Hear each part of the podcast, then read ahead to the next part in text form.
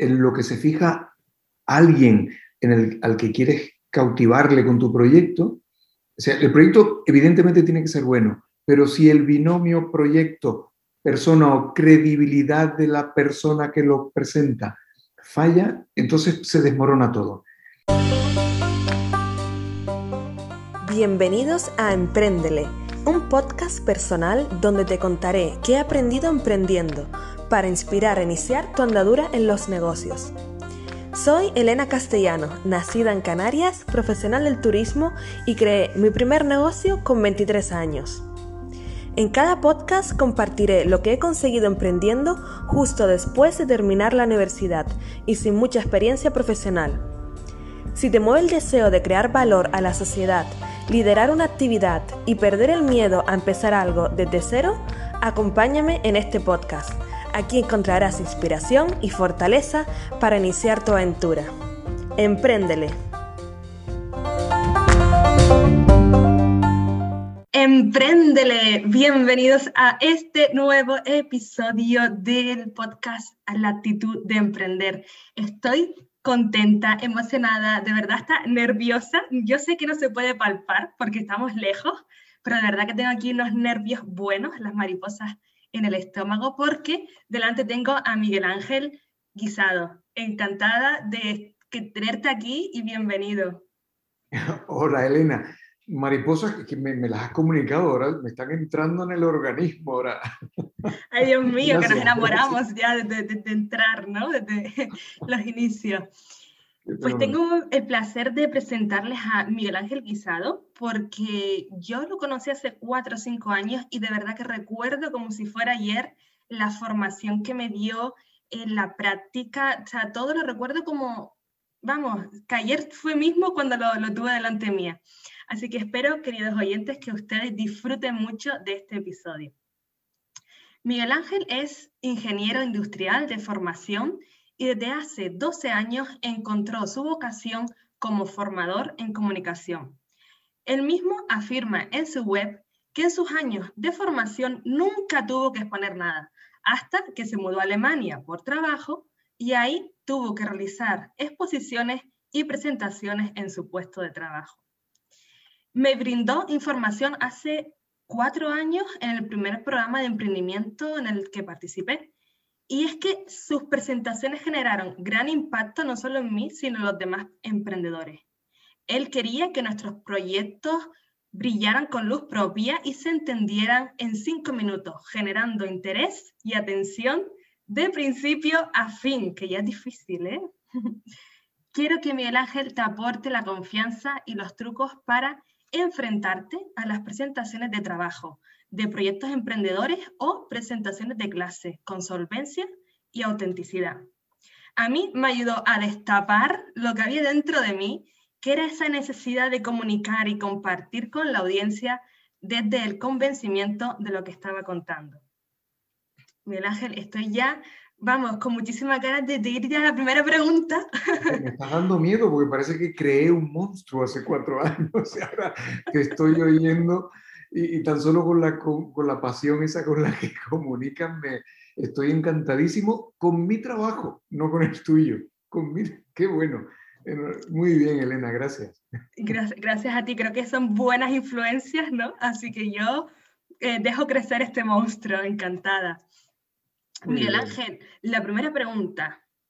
¿A presentarse nace o se hace? la gallina o el huevo? ¿Tiene que ver la personalidad si eres introvertido o extrovertido? ¿Se te da mejor o peor presentar?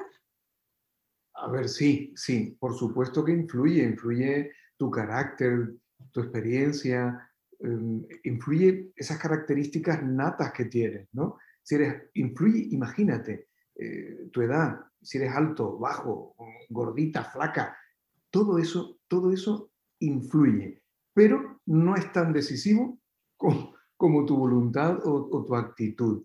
De hecho, em, posiblemente el origen de, no solo de artículos, sino de, un libro para dentro de poco, ni siquiera te lo había soltado eh, el off the record, viene, viene por ahí los tiros. O sea, independientemente de cómo seas, todo el mundo puede hacerlo, pero la característica que nos define para poder hacerlo es querer hacerlo. Es, es lo único que nos distingue entre el poder y llegar, me ha encantado una palabra que usaste, a hacer una presentación solvente.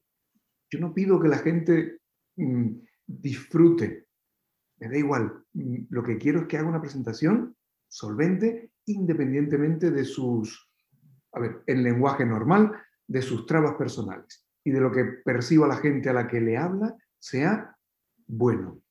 Y con eso ya estaremos, pero bueno, infinitamente por encima de la media de las presentaciones habituales que, vemos.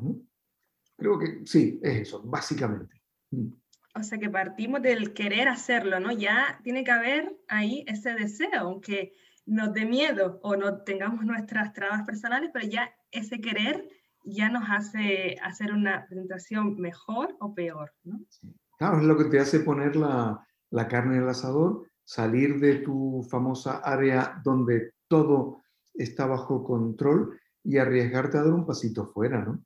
De hecho, has visto que en, en la web los posts son muy cortitos, ¿no? El último, el último viene a hablar un poco de esto, ¿no? De la excusa que, que nos ponemos para, para no hacerlo. Y la excusa suele ser uno mismo, ¿no? De, yo soy así. Digo, mm, hasta aquí hemos llegado, ¿no? Sí, es una cuestión de voluntad. Una cosa, es cierto que las condiciones de partida, incluso el entorno en el que te has criado, desde tu entorno familiar, académico, todo eso va marcando una, una ruta, ¿no? Pero fíjate que independientemente de esto, a veces prefiero trabajar con tímidos que quieren hacerlo a con extrovertidos con mucho potencial que creen que con esa extroversión les basta. Hasta ahí puede llegar la diferencia incluso. qué interesante, sí, porque ya la actitud diferente, ¿no? Ya es como que puede ser que la cojas con más ganas, ¿no? Con, con más humildad incluso, ¿no? El, mejor, el mejorar. Sí, sí, la humildad es fundamental para todo, ¿no? Tenerla y, y mostrarla. Miguel Ángel, en tus formaciones para hacer buenas presentaciones, nombres el acrónimo ADN. ¿Tiene esto algo que ver con el ácido desoxirribonucleico, que ya no sé ni pronunciarlo? ¿Qué es esto del ADN en las presentaciones? Mira, es como la genética. Yo soy muy lento, ¿eh? soy muy lento. Acabo de decir, llevo 12 años, a cumplir los 13 años ya desde que me independicé, también con espíritu emprendedor, que es lo que tú vas pregonando por las redes y, muy bien pregonado, eh, hasta que me di cuenta en el cuarto o quinto año, cuando logré embolsar en, tres sacos distintos todo lo que la gente podía apreciar cuando como público le gustaba o no le gustaba una conferencia, una ponencia, una presentación, ¿no? Y al final se te enciende la bombilla y dices, a ver, puedo clasificarlo todo en lo que hace el presentador personalmente, ¿no? El cómo me lo cuenta, ese orden que sigue, ¿no?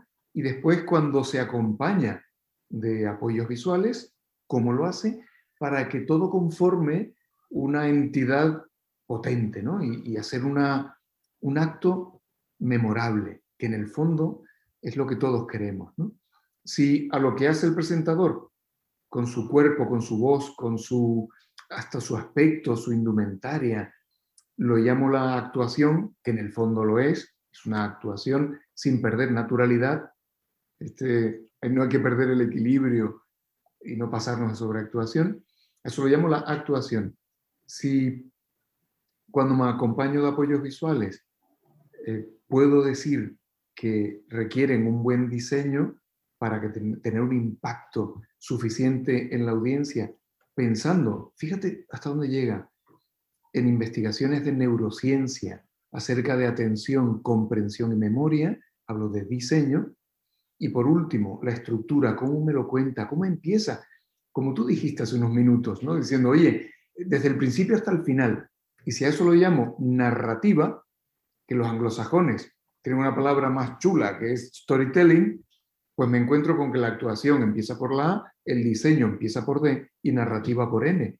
Y ahí tengo la de N. Y créeme, todo lo que me cuentan, todo lo que influye, que está en, nuestro, en nuestra capacidad de intervención, digo personal, todo, todo lo, lo meto o cae en la actuación, en el diseño, en la narrativa, en definitiva, iniciales A, B, N. Absolutamente todo. Salvo lo no controlable, el entorno y a quién tienes de público. Y eso puedes influenciarlo trabajando tu ADN, es decir, interviniendo en la actuación, en el diseño y en la narrativa. Eso está en nuestra mano, el poder conformarlo para adaptarnos tanto al entorno como al público al que le vamos a hablar. Qué interesante, Miguel Ángel, porque a veces mm, creo que le podemos dar más importancia al diseño de una buena presentación o más importancia al proyecto en sí porque pensamos que es único y el mejor, ¿no? Y, y a la vez, amor, nos dejamos un poco atrás nosotros mismos como, como presentador de ese proyecto, de esa presentación. Y mm, para ti, ¿en qué orden iría entonces? ¿Qué es lo más importante? ¿El diseño, el proyecto o quien presenta? Mira, a ver, lo más importante es la persona, definitivamente. Incluso tú que, te conocí en un entorno emprendedor, que lo eres casi, hablando de ADN, genéticamente, em, en, lo que se fija alguien en el, al que quieres cautivarle con tu proyecto, o sea, el proyecto evidentemente tiene que ser bueno, pero si el binomio proyecto, persona o credibilidad de la persona que lo presenta falla, entonces se desmorona todo.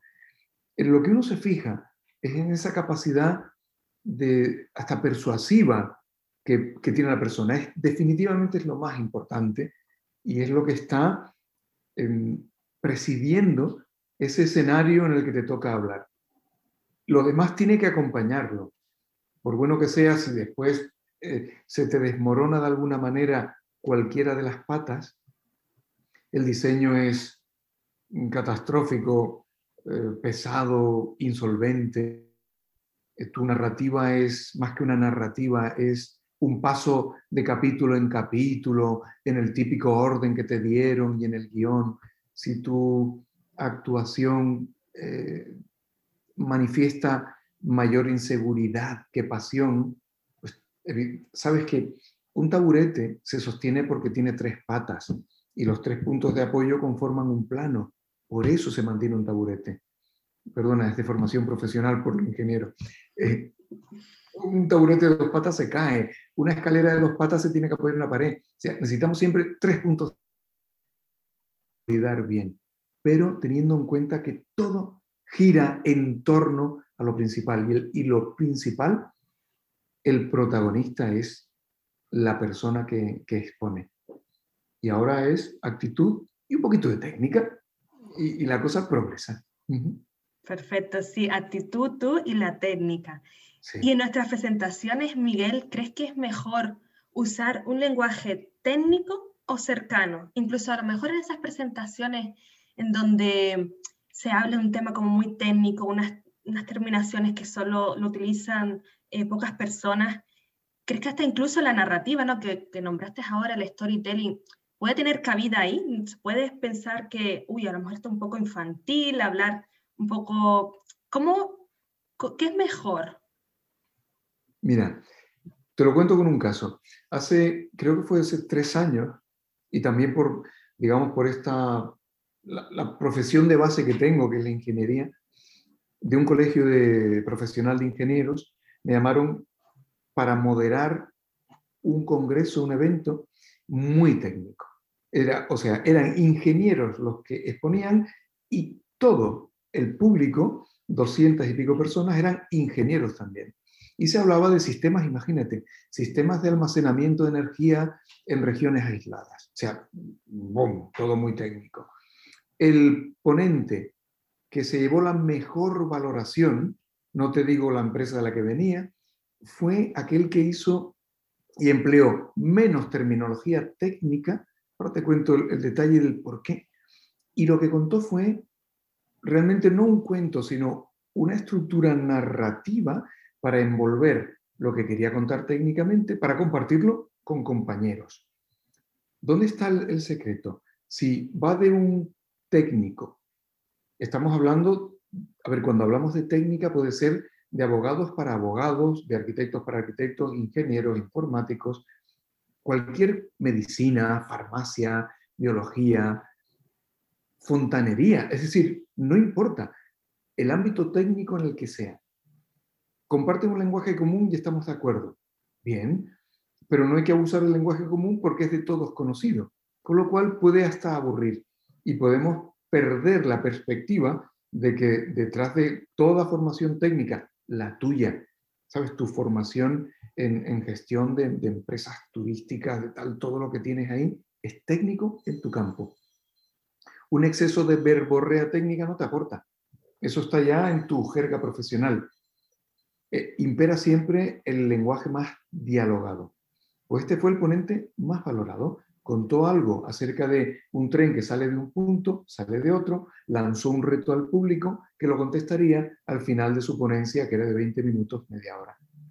Arrasó, sin entrar en, en terminología técnica, fórmulas químicas, diagramas unifilares, eh, factor de potencia, no le hizo falta, porque ese idioma subyacía en ese planteamiento para llevarlos hasta su terreno y decirle, esta es mi propuesta. Y ahora decidan ustedes, decidid vosotros, con qué nos quedamos. Maravilloso, fantástico, no le hizo falta para nada entrar en el barro técnico. Pero eh, puedes mencionarlo, la comodidad es sin tener que explicar lo que significa. ¿Dónde viene la dificultad? Y yo creo que eso te lo habré mencionado en su día, porque sobre todo a, ustedes los emprendedores, eh, les digo que tienen que hablar humano, porque el público que está ahí delante de ti no tiene por qué conocer aquello en lo que tú te desenvuelves en el día a día. Y si tienes que lanzar una palabra muy técnica, difícil, un acrónimo, digo, bueno, estupendo, tienes la oportunidad de explicar qué significa y satisfacer además ese, esa ansia de curiosidad que debes y puedes haber despertado en el público. Respuesta, en definitiva, lenguaje coloquial sin temer los tecnicismos, pero no al contrario. Es decir, no un lenguaje técnico temiendo el lenguaje coloquial. Qué interesante, Miguel Ángel, sobre todo por usar esa anécdota real que viviste y presenciaste, porque a, mí me pasa como oyente, si empiezo a escuchar una charla y hay mucho tecnicismo, me pierdo y desconecto y yo digo, bueno, sé que sabe muchísimo, pero a mí no me llega esa información y si no me llega ahí creo que ya mm, has perdido la atención, ¿no? Que es de lo que al final quieres eh, pues conseguir, ¿no? De tus oyentes que te escuchen y que, que crean que es interesante lo que les estás contando. Pero fíjate que acabas de dar, eh, que te lo extraigo de lo que acabas de decir, si tú sales de una presentación, charla, ponencia, conferencia, diciendo, se nota que sabe, pero a eso va, eso va seguido de un pero, ahí hay un fallo en la exposición. No, no basta con demostrar lo que uno sabe.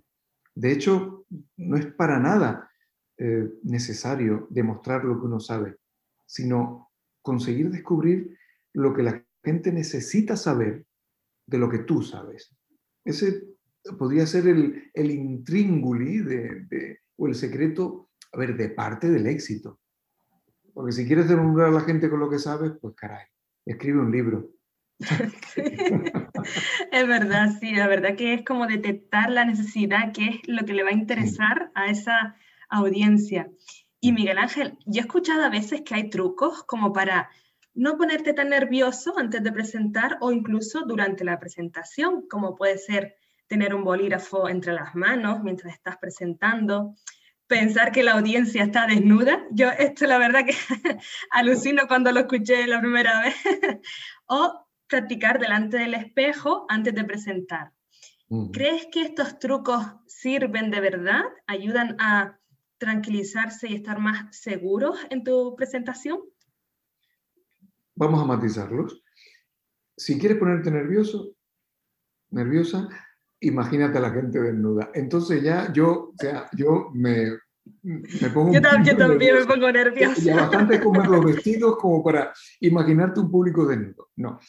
Hace tiempo, eh, le oí, falleció hace dos años creo, un gran humorista español, Forges, ¿no? el de las viñetas. Mm. Eh, lo bueno de, de los humoristas es que hacen una demostración de inteligencia en, tres viñetas. Y a Forges no, se lo vi escrito, sino que se lo oí. Él dice que se imaginaba a la gente con una gallina en la cabeza. Digo, bueno, eso por lo menos te hace reír. Viniendo de un humorista y de alguien inteligente como él, era para apreciarlo. Pero no, o sea, yo lo que hay que pensar es que son gente como tú. Y además no te equivocarás porque son gente como tú tú te puedes poner como valor medio del público. Digo, perfecto. Ensayar delante del espejo, aburridísimo y engaña. Eh, ayuda, pero yo nunca lo recomiendo.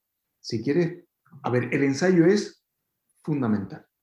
No para las presentaciones eh, periódicas que podemos tener en las empresas, pero para esa presentación única que juega un papel importante en tu carrera, en tu proyecto, dentro de la empresa, como emprendedor, tienes que ensayar. Y tienes que ensayar grabándote. Decir esto hace años era complicadísimo. A ver, necesitamos una cámara de vídeo. Ya no, ya tenemos evidentemente todos una cámara de vídeo en el bolsillo. Grabándote y además grabándote de pie, mirando a tu artilugio maléfico de grabación, para poderte ver después y obviar el qué horror como soy, qué aspecto tengo y no me gusta nada la voz que tengo, todos pasamos por ese calvario y algunos no salimos nunca de él, pero ¿qué te va a aportar? Sobre todo te va a dar no pistas, sino la clave para intervenir en el proceso narrativo, que es cuando dices, ay, es mejor que cuente esto antes que aquello, porque hila mejor dentro de lo que voy a contar. Y te ayuda además a controlar el tiempo total, el orden mejor según tu criterio y a memorizarlo. Memorizarlo sin memorizarlo, a interiorizarlo. Eh, tú sabes que el principal método para no ponerte nervioso es dominar la materia que vas a exponer.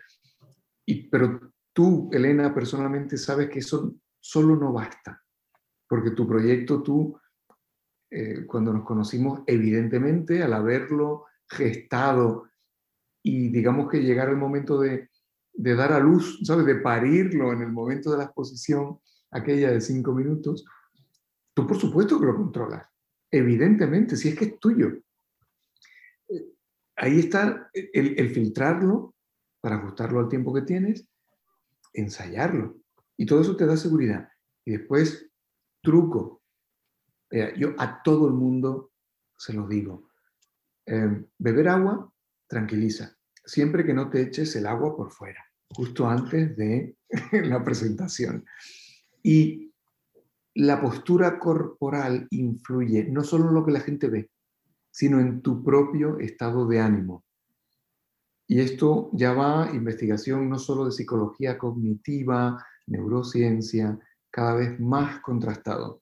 Y hay una charla en TED, TED.com, seguramente todos tus oyentes conocerán TED, de Amy Cuddy, una intervención de, de esta psicóloga de la Universidad de Harvard.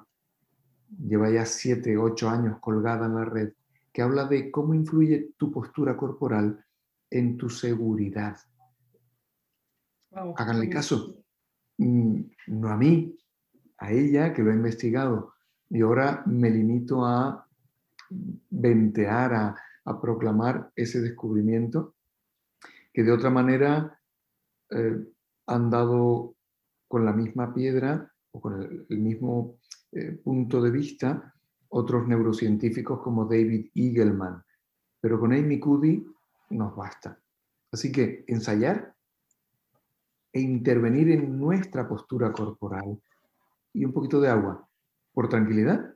Eso va como a ese cerebro antiguo que tenemos por ahí, gracias a Dios. Y, y además tienes que refrigerarte el aparato fonador. O sea que beber agua, postura corporal y ensayo. Qué bueno. La verdad que sí. Ahora añadiendo eh, un poco de información a lo que comentas sobre el ensayar de pie, recuerdo también que hasta incluso para llamadas de teléfono eh, a puerta fría o cualquier llamada de teléfono, se nota muchísimo cuando estás de pie porque ya la voz te cambia, tienes como, incluso si sonríes por teléfono y a lo mejor no, no te hace gracia el tema o, no tienes por qué sonreír, ya la voz entra de otra forma y es verdad que, que hasta la postura corporal en un ambiente en el que no nos están viendo, también se nota esa, en la voz, en el hincapié que hace la persona. Mucho, pero muchísimo. De hecho, yo cuando tengo conversaciones telefónicas, eh, me pongo de pie para hablar, ¿sabes? Con, con soltura con la, con la, persona. Y todo lo que dices es cierto. Mm, la respiración influye, la sonrisa. Quien nos esté escuchando, que haya recibido u oído acerca de cursos de atención telefónica, te dicen, sonríe cuando atiendas al teléfono.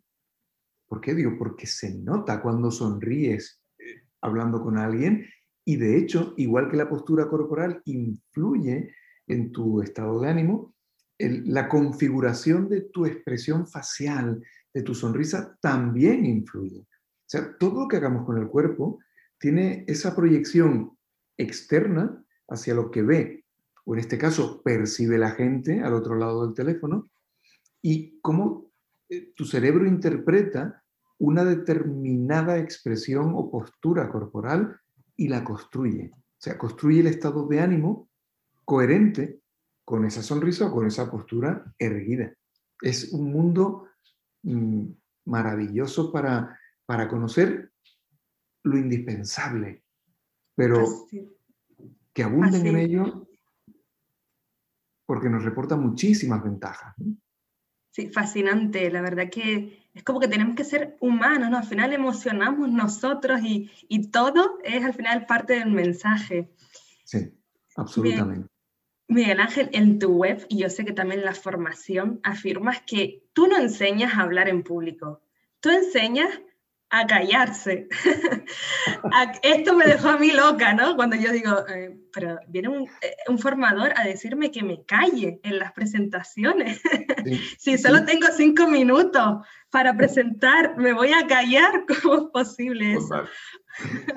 Mira, no, es que parece, parece un, en fin, una broma, pero no, tú, fíjate, o sea, cualquier buen conferenciante, eh, supongo que te oye gente de Latinoamérica, conferencista, para ellos, cualquier bueno, eh, en lo, el elemento común que va a tener es que introduce silencios, pausas.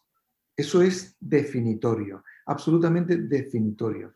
La pausa confiere mucho poder a lo que has dicho antes, a lo que viene después. Te permite enfatizar, generar expectativa, cambio de ritmo eh, y, proporciona esos momentos de reflexión instantánea en la gente.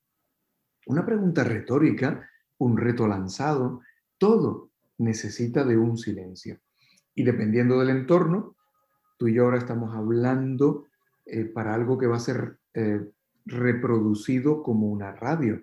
Un silencio excesivo aquí es inapropiado, pero un silencio de un segundo, como este que acabo de hacer, pues tiene su, su, su encaje. Si paso del silencio de dos segundos, no digas nada. Se rompe una comunicación que es solo sonora, pero en una presentación presencial hay, hay silencios de cuatro, cinco segundos que son absolutamente magistrales. Un botón de ejemplo. vean una presentación de las que hacía Steve Jobs y vean la, eh, cómo estaba salpimentado el discurso con multitud de pequeñas pausas para dar tiempo a la gente a digerir, a sentar aquello que lentamente nos iba comunicando. Absolutamente fundamental. Y ojo, no es nada fácil. El nervio hace que te comportes como una cotorra y tu antídoto instantáneo contra los nervios es hablar. Y tiene que ser todo lo contrario. Ahora me he pasado un poquito con los silencios, pero era para, en fin. Ha quedado perfecto, sí. coherente con ello. Qué bueno, de verdad que sí, que esto es lo que a mí más me ha costado eh, trabajar, los silencios, no incluso, no solo en las presentaciones, sino también con amigos, el dejar momentos sin hablar o momentos en los que hay esa reflexión. Y para mí realmente ha sido como algo de difícil eh, aprendizaje, pero que lo estoy poniendo en práctica, que me echo yo a correr, pienso que se me van a olvidar las palabras, el discurso. No, Elena, tú sabes lo que vas a decir. Echa aquí el freno. bueno, freno, un, no vamos a frenar todo, no es un stop, sino un ceder al paso, ¿no? Pero sí que vamos a, a, trabajar en eso y creo que, vamos, creo que casi nadie piensa en los silencios. O sea, es que se nos pasan por alto. A ver, y si espontáneamente no nos salen, pues para eso tienes a alguien que te, que te puede, a ver, ayudar a, callarte. Y el, otro acompañamiento es el no hablar con excesiva velocidad. Con lo cual tenemos, en tu caso, ¿no? En el caso de emprendedores típicos, cuando tienen que dar un elevator pitch, que es muy cortito, minuto, minuto y medio, dos minutos. El caso en el que yo te conocí a ti, cinco minutos para exponer todo un proyecto. Y uno cuando lo piensa de fuera dice, caray, voy a tener que hablar de la necesidad o problema detectado, de cómo lo soluciono, con quién lo soluciono, a quién va destinado, mis necesidades financieras, mi plan de marketing. Es mucho para contar en cinco minutos. Y viene un tipo y te dice, sí, pero es que además no corras, porque es contraproducente, no hables rápido y cállate. Cállate además mucho. Introduce muchos silencios, muchas pausas. Y al final, si lo piensas, tengo poco tiempo, eh, tengo que callarme, no puedo hablar deprisa. ¿Cuál es la única vía lógica y ejecutable que te estoy, que te estoy dejando abierta? La simplificación. No te cabe otra y todo conforma un pequeño universo de presentación solvente. Hablar despacio, callarte y si lo haces bien, simplificar para contar la esencia. Digo, caray, ya está. Se trata ahora de creértelo y ponerlo en marcha y además creer. Y para creerlo solo te basta sentarte en el público y pensar cómo te gusta que te cuenten las cosas te sorprenderá porque vas a descubrir que es así como te gusta. En general, ¿eh? siempre tenemos excepciones, pero son tan pocas que no merece la pena ni, ni considerarlas. Es cierto, es esto último, ¿eh? de, de pensar cómo te gustaría a ti que te cuenten las cosas para tú también contarlas de esa forma, con ese lenguaje, con esa emoción que, que se debe de poner. Qué interesante. Sí. y eso, la emoción que acabas de contemplar, ¿no? Y la gente, no, cuando le doy cursos a, bueno, a emprendedores, emprendedores tecnológicos, una emoción, digo, sí, no confundas nunca la emoción con la emotividad. La emoción no es mm, agarrarte el pecho y soltar allí, no, no, no. Eh, no llorar en público, ¿no? No tenemos que... se trata, se trata de, de, una emoción, eh, con, a ver, contagiada a lo mejor con tu manera de hablar, precisamente con, una pausa, ¿no? Con un, con un buen énfasis. Eso es emocional. Eso es suficientemente emocional, sin entrar en florituras de, de, exceso, ni de exceso de adjetivos, ni emotividades. No, no, no, no. la emoción la podemos comunicar con, esa transmisión de, ese apasionamiento que tienes. No, no lo mates, no mates el, alma de tu proyecto sin, sin darle, ¿sabes? Sin conferirle la, pasión que tú sientes por él. para no confundir las cosas. Si es que voy a resultar cursi, no, todo lo contrario. Em, si piensas en discursos como Martin Luther King o imagínate Hitler, que están en los dos extremos de, digamos, de la bondad y de la maldad eh, de sus objetivos, sus estilos de comunicación curiosamente eran muy similares. Era esa, ese chorro de pasión. Olvídate del contenido y quédate con la forma, para que veas cómo coincide. Eso es emocional. Es cierto, como hablar desde el corazón, ¿verdad? Eh, y un poquito menos desde la razón. El miedo al rechazo, la burla y recibir críticas nos echan para atrás al hacer presentaciones, entre otras cosas. Mm. ¿Por qué nos cuesta tanto exponernos e incluso en vídeo? Lo del vídeo es más peligroso, igual que una grabación como esta que queda ahí para, para la historia. ¿no? Mm, ¿Por qué? Mira, honestamente, si le preguntaras a un psicólogo, posiblemente te daría un rosario de, de motivos. Llevo todos estos años y sigo siempre respondiendo, no lo sé, es el simple hecho de exponerte a la crítica ni siquiera explícita o a la valoración hasta subjetiva que es absolutamente inevitable.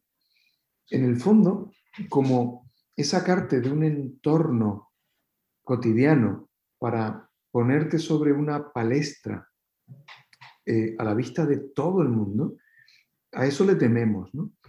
Hay encuestas hechas en, ha habido más, ¿eh? pero hechas en Estados Unidos antes de los atentados del 11 de septiembre de 2001, en el que el miedo a hablar en público superaba el miedo a la muerte. A mí me cuesta creerlo, ¿no? Pero eran encuestas hechas a, digamos, a canutazo. Para los periodistas, el canutazo es cuando te asalta alguien por la calle y ¡zas! y te lanza la pregunta y tú le respondes lo primero que se te viene a la cabeza. ¿no? Eh, es, cuesta creer, pero eh, el miedo a hablar en público se iba para arriba en, en, los principales miedos de la gente. ¿no? ¿Por qué? Por eso, porque te expones, porque te, a, nadie creo que nos gusta el sentirte juzgado. ¿no? Pero tú sabes que ante un peligro, ese cerebro antiguo, reptiliano, está la amígdala, amígdala no la amígdala de la garganta, sino la, la del cerebro, hace que respondamos de tres maneras. O, te congelas, o huyes, o atacas. O sea, repeles esa, esa amenaza. Si contemplamos la situación de hablar en público, que no me gusta hacerlo así, ¿eh? como amenazadora, eh, quien rechaza hacerlo es quien se congela o huye. Eh, cuando lo afrontas, vamos a quitar la palabra enfrentar y la sustituimos, la sustituimos por una parecida que es afrontar. En el fondo estás repeliendo ese supuesto ataque que no lo es. El público es bueno. Estamos hablando de presentación en empresa, emprendedores, no hablo de comunicación política, que sería todavía mejor, porque si es en un foro tuyo, pues imagínate lo a favor que lo tienes. Incluso así, el público es enormemente, mayormente receptivo, favorable, está a la expectativa, quiere que le cuentes cosas, si no, no estaría ahí. Afróntalo y afróntalo como un diálogo. Eh, ¿Van a hacerse una idea de ti? Por supuesto, es inevitable, pero es absolutamente inevitable. Tardamos segundos en dar un, juicio, pero el juicio, un juicio, en pensar cómo es esa persona que te va a hablar o no. Si esa persona eres tú, ah, se siente, si tienes 20 ojos, 200 ojos delante, todos estarán sacando un juicio de ti. Es inevitable. No hay, dicen, segunda opción de causar una primera impresión? Vale, no. Pero si te toca hablar, tienes infinidad de posibilidades de... ¿No te ha pasado, Elena? eh, llega alguien al escenario, lo ves y a lo mejor inconscientemente generas un juicio negativo. Empieza a hablar y a los pocos minutos te encuentras a ti misma diciendo, anda, pero, pero, si, si está guapo, pero sí, pero, pero qué atractivo, pero qué interesante, se te olvida la primera impresión y la sustituyes por otra. Esa es la magia de la comunicación. Eso es cierto, ¿eh? las intuiciones que tenemos al principio y luego si van cambiando o no, o a veces las, afirma, las confirmamos y a veces las desconfirmamos, que lo interesante puede ser lo segundo, ¿no? Es que nos puede desconfigurar un poco, pero también eh, interesante de observar esa parte. Y cuando hablamos de audiencias grandes, eh, Miguel Ángel, porque puede ser que hacer una presentación en petit comité entre cuatro, cinco, seis personas, puede ser que nos sintamos con confianza, con seguridad, incluso si esas personas las conocemos, ya nos aportan más tranquilidad. Pero cuando estamos hablando ante una gran audiencia, ¿cómo puedes disimular esos nervios y, esas, esas cositas que tienes en el estómago durante y antes de presentar? A ver, tiene, lo, bueno de tus preguntas es que eh, incluyen la respuesta. Metiste la palabra disimular. En el fondo, eh, bueno, una gran audiencia. Vamos a poner 100, 200 personas. La gente eh, mide su, capacidad de respuesta de una manera o bien cuantitativa o bien cualitativa. Me he encontrado de todo, ¿eh? O sea, de todo. Hay gente que dice, no, es que si son más de 10 yo ya me pongo nervioso. Yo siempre me imagino la situación de alguien hablando tranquilamente a un grupo de 10 personas y se abre la puerta y entran tres más. ¿Y, y, ahora qué? Porque si lo tienes tan medido y te pones, eh, estás tranquilo hasta 10 y entran tres más, ¿qué pasa?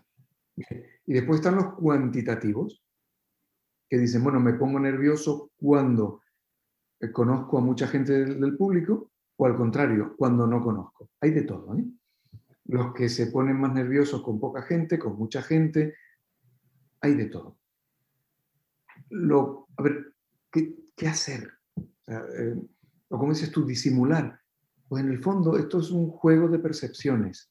No importa cómo tú te sientas, influye. Mantener un nervio, una tensión es siempre eh, importante, hasta recomendable. He tenido a profesionales de, todo, de todo ámbito, ¿eh? de la política incluso, eh, que han sido muy sinceros diciendo, oye, he perdido el respeto por la audiencia, con lo cual bajo la guardia, con lo cual hago peor. Y quiero, quiero rescatar eso, ¿no? Y en el del mundo de la empresa también. Gente que viene con muchas horas ya de hacer o dar charlas que le resta importancia y al restarle importancia bajan la guardia y empiezan a hacerlo peor. Punto de nervio siempre te mantiene alerta. Y lo dicho, no es el cómo tú te sientes, sino lo que la gente ve.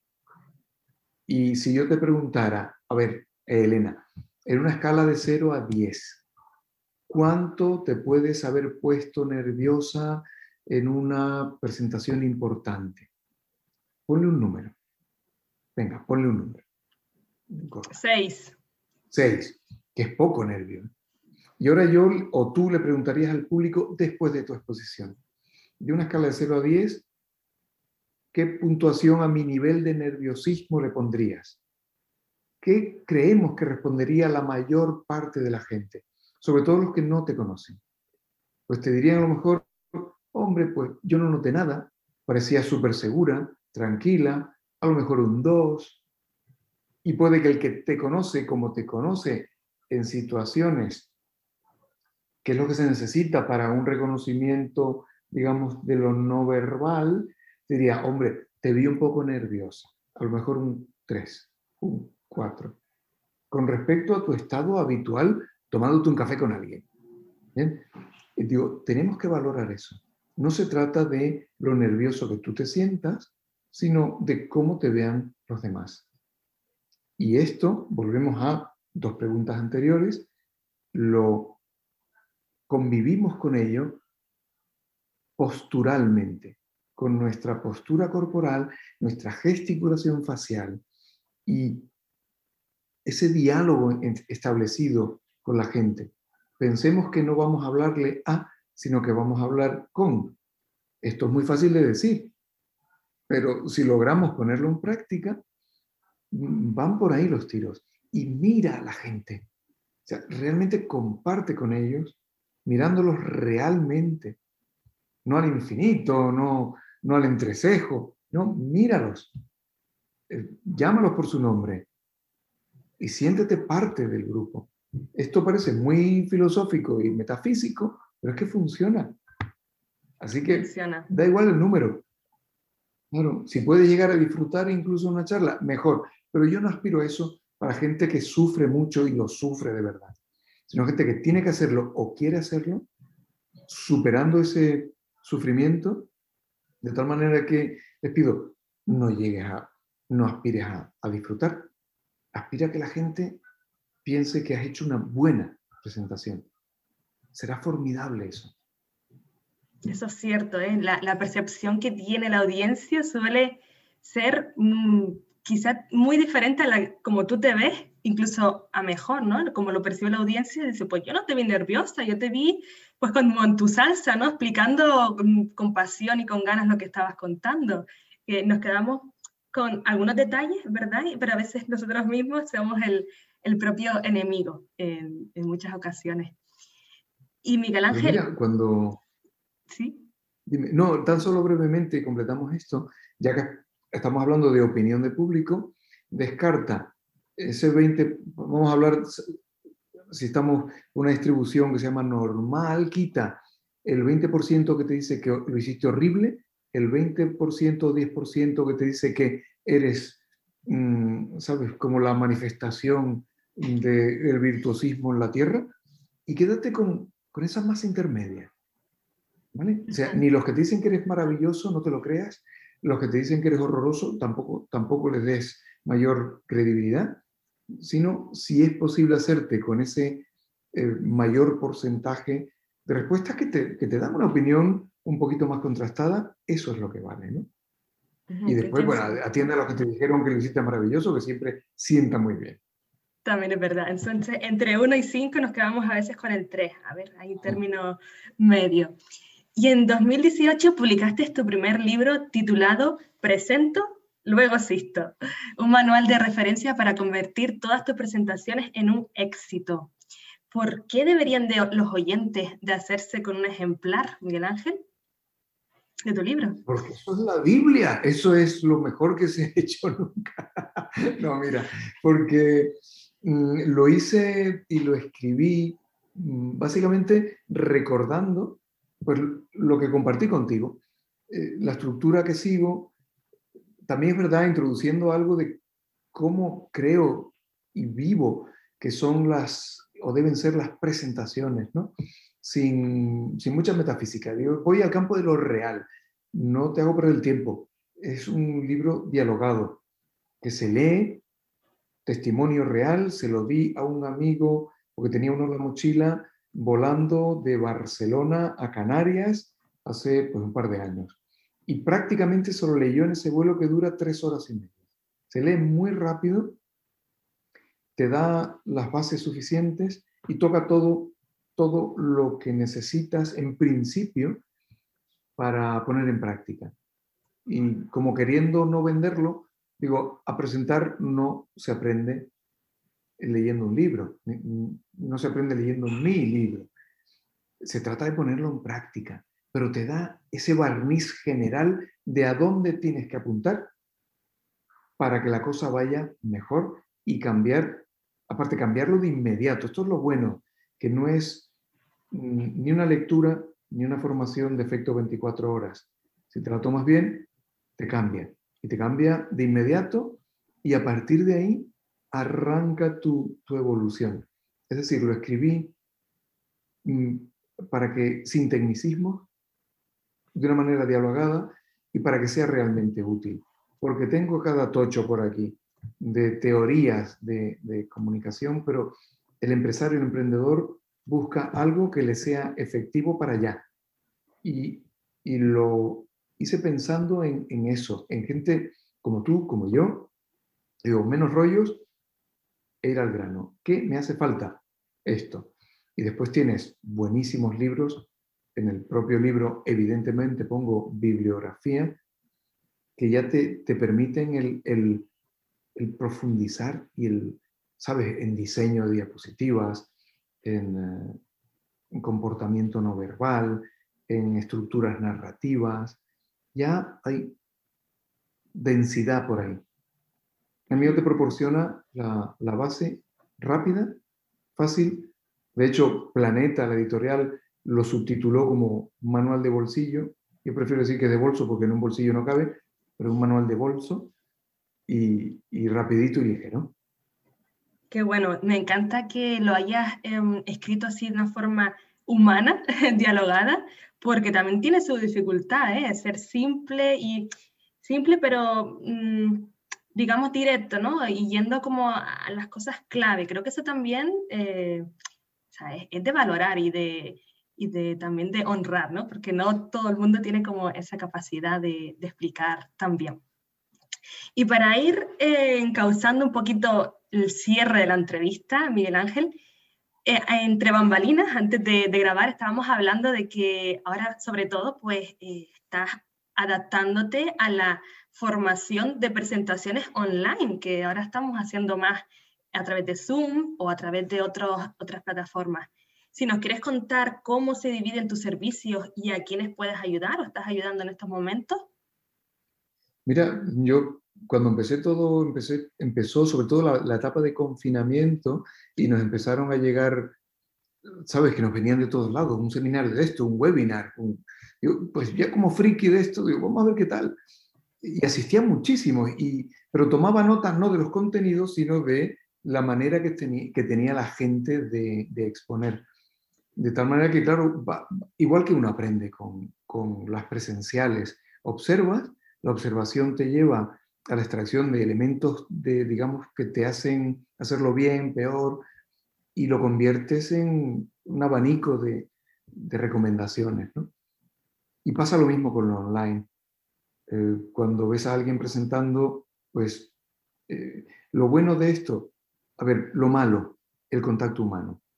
Lo malo, si alguien quiere entrenarse para hacer una buena presentación presencial, dar la formación online tiene sus dificultades, porque para presentar bien se aprende presentando.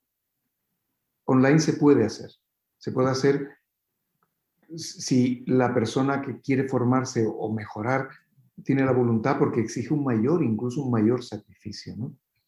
Eh, tiene que grabarse, enviármelo, pero se avanza. Por otro lado están los que tienen que hacer, que yo creo que nos está pasando a todos, presentaciones online. Y para ello también hay que atender una serie de eh, pequeños detalles que hay en común con una presentación presencial, pero que diferencia de una presentación online.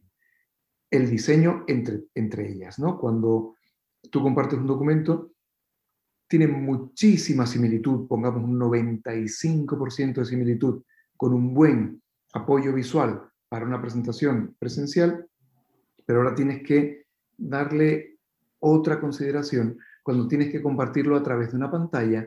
Te van a ver en una pantalla que puede ser pequeña, grande, con dificultades o no, calidad de transmisión de Wi-Fi, todo eso empieza a influir. Y hablamos eh, también antes de empezar la grabación, un equipamiento mínimo, si vas a hacerlo de una manera profesional o asidua, y acompañarte a hacer una mínima, pero mínima, ¿eh? para convertir tu entorno bien laboral, bien doméstico, en un pequeño plató, pero con recursos domésticos además, ¿no? dónde poner la cámara, cómo ponerla, qué plano vas a, favorecer. Tienes que hacerlo sentado, tienes que hacerlo de pie, la iluminación, dónde, cómo, cómo hablar, hasta dónde llegan nuestros silencios que hablamos antes, tu vestimenta, tu entorno, los videocurrículums, que son una manera de presentarte en poco tiempo y pueden hablar mucho bien o muy mal de ti y hacer que la empresa arrugue tu papel, tu currículum en papel y lo tire ante la sola visualización de tu, en fin, con buena voluntad grabado videocurrículum. Hay mucho. ¿Cómo lo hago ahora? Pues mira, eh, esta es la parte, la parte más difícil es llevar el entrenamiento de gente para hacer presentaciones presenciales y formarlas online. Y por otro lado está el derribo de fronteras a la hora de poder trabajar con gente de todo el mundo, principalmente de habla hispana, porque ya no está la frontera física de tener que desplazarme, sino de que puedo tener empresas profesionales de todo el planeta y hacerlo igual que alguien que tenga en la puerta de al lado, que tenga en Madrid, Barcelona, en Bogotá, en Buenos Aires o en Lima. Eso es lo maravilloso que nos ha traído este salto, mm, salto en la adquisición o asimilación de la tecnología que ya estaba, pero estaba subexplotada. Con lo cual, como buen emprendedor, es adaptarse y aprovechar sin dejar de reconocer las dificultades y, y, aprovechar las bondades que, que, nos ofrece esta situación nueva. Muy cierto, Miguel Ángel. Y ya para terminar, podemos contactarte para ver con qué nos puedes ayudar en tu página web, ¿verdad? Mm. Miguelangelguisado.com, ¿puede ser? Más fácil.